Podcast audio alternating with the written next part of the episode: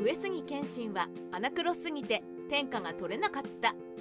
越後の竜上杉謙信。彼の生涯戦績は70戦43勝2敗25分けで勝率は6割を超えており負けは2度しかないという最強クラスの戦国武将です。それでも周辺の大名が弱ければ勝率6割も珍しくもありませんが謙信の周辺は北条氏武田氏今川氏と大物揃い。中でも武田軍団と5度も戦い勝ち越しているのだから半端じゃありません。でもどうしてそこまで強い上杉謙信が天下を取れなかったのでしょうか。実は大金持ちな上杉謙信。上杉謙信というと仏門に入り質素な暮らしをしていたせいでそんなに大金持ちイメージがありませんが領内には直江津港と柏崎港という大きな港がありまた鶴市銀山西三佐金山高根金山という鉱山。さらに越後上布という全国的に有名な特産品もあり謙信はこちらに課税して莫大な収益を得ていました。越後は石高は40万石ですが2つの港は合計で30万石相当。これだけで70万石。それに金銀山越後上布から上る収益を考えると80万石の経済力は固いでしょう。ライバルの武田信玄が本拠地の甲斐が22万石と土地が痩せ重税でなんとか武田軍団を維持していたのと対照的に上杉謙信は金持ち大名だったと言えます。また謙信の死後後継者の上杉景勝が春日山城の金蔵を開くと備蓄金が2万7140両もあったそうです。武田信玄が人生最後の最上作戦で領内からかき集めた軍資金が7000両しかなかったことを考えると謙信は4倍近い金を持っていたわけです。恵まれていたゆえに財政改革をしていない謙信。ではどうして上杉謙信は恵まれた経済力があるのに天下を取れなかったのでしょうか。第1には付近に本願寺勢力武田信玄北条氏康のような強力な戦国大名がいてうかうか上洛などできないことがありました。特に信玄とは不具大天の関係であり信濃領有をめぐり5度も戦いました。このような強力なライバルがいなければ上杉謙信が中央に出るのはもっと楽だったでしょう。もっとも周囲を強力なライバルに囲まれていたのは謙信ばかりではありません。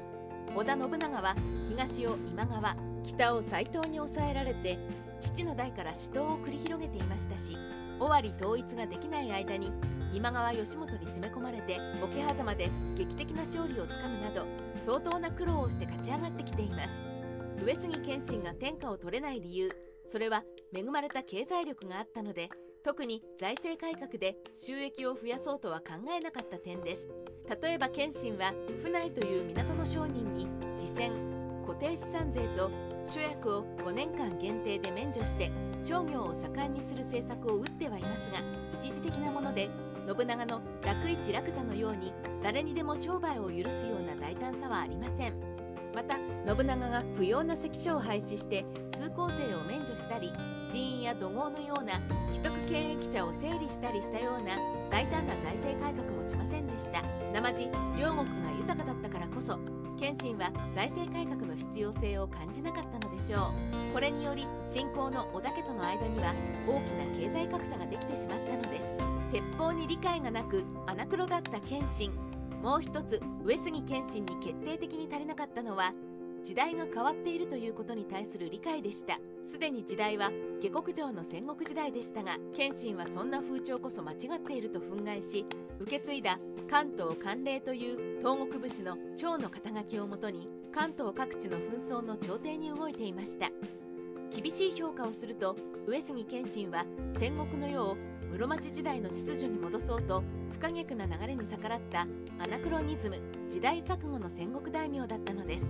特に時代を変える原動力になった鉄砲の保有数が上杉は非常に少なく天正3年1575年の段階で316丁しかありませんでした。天正3年は有名な長篠の戦いが起きた年であり長篠合戦では織田家は1000丁以上の鉄砲を運用し両国全体では万単位の鉄砲を保有していた可能性もあり西の毛利でも数千丁の鉄砲を保有していました。ライバルである武田信玄も工事元年1555年第二次川中島の戦い300丁の鉄砲を投入したことが紅葉軍艦に出てきます。20年以上前に300の鉄砲を保有していた武田信玄のレベルに20年後にやっと到達ですからかなり遅いです。領地が貧しければ高価な鉄砲が揃わないのは仕方がありませんが潤沢な資金があり織田家との友好関係もかなり長く続いていた上杉謙信です。その気になればいくらでも鉄砲が買えたのに買わなかったのはやはり鉄砲にあまり価値を見いだしていなかったということではないでしょうか。戦国時代ライターカワウソの独り言。